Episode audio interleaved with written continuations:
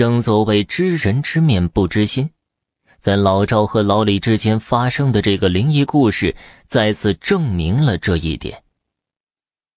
老赵和老李原本都是小西屯的农民，不过老赵这个人比较有胆识，不甘心一辈子都过这样面朝黄土背朝天的日子，所以他在二十几岁的时候就外出闯荡去了。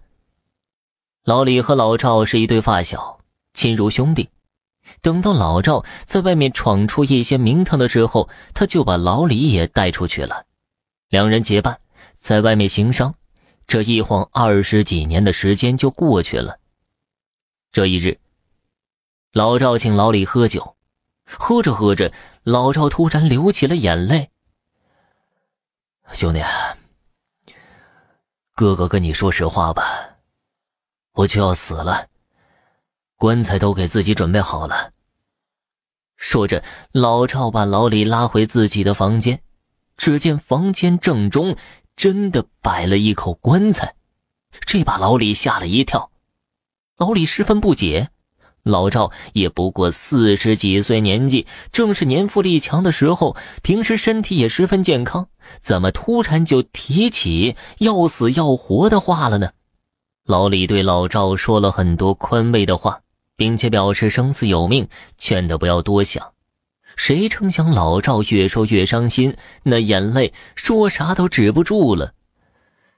老李呀，咱俩兄弟一场，有件事儿，我一定要求你。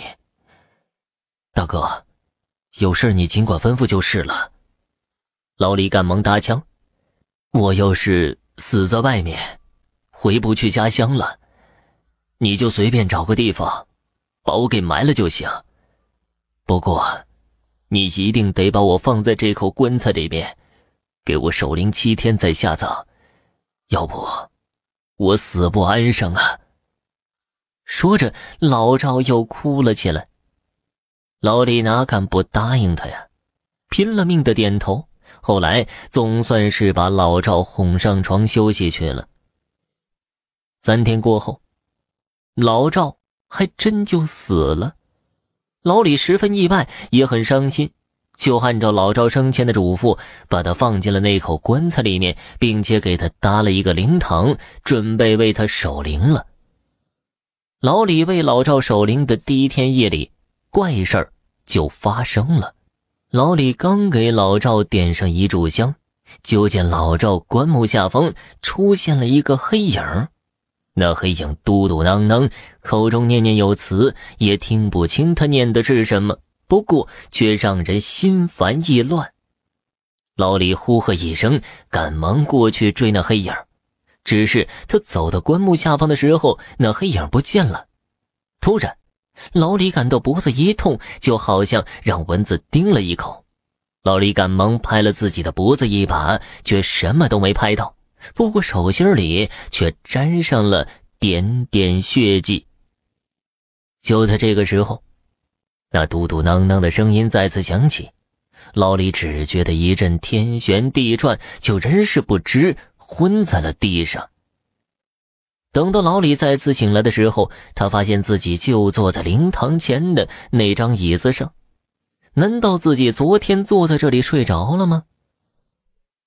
一直到老赵死后的第七天，灵堂这里再也没有发生什么怪事老李心里琢磨着，再坚持一宿就可以把老赵下葬了，不禁长舒了一口气。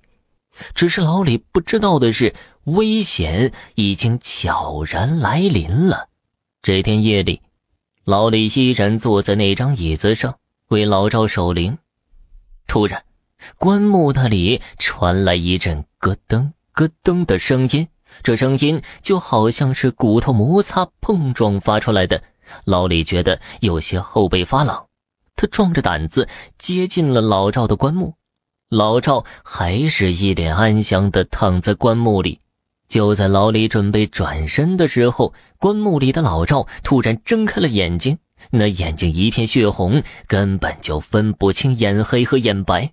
老李吓得连连后退，还没退上三步，老李就发现自己的腿不能动了，不只是腿不能动了，老李浑身上下任何位置都不能动了，连眼睛都没办法再眨一下。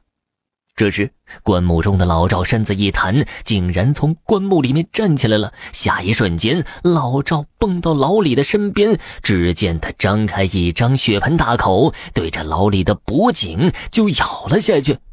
老赵只觉得自己的血液在一点一点的流逝，没过多久就失去了意识。老赵把老李的尸体装进了那口棺材里，一路运到了小西屯儿。通知了老李的家人，就把老李给葬了。老李的家人还对他千万谢的，不过老赵表示都是好兄弟，不用那么见外。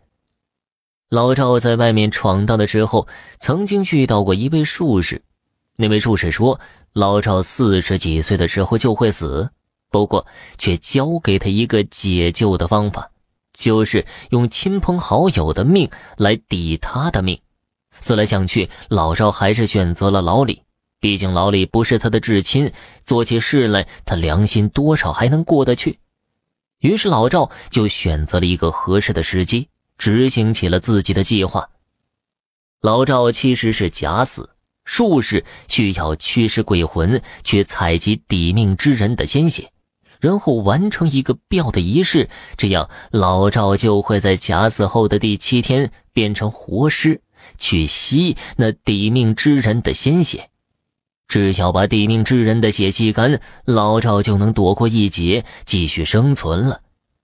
可怜老李成了那个替死鬼，也不知道他下了阴曹地府之后是否会回来报复呢？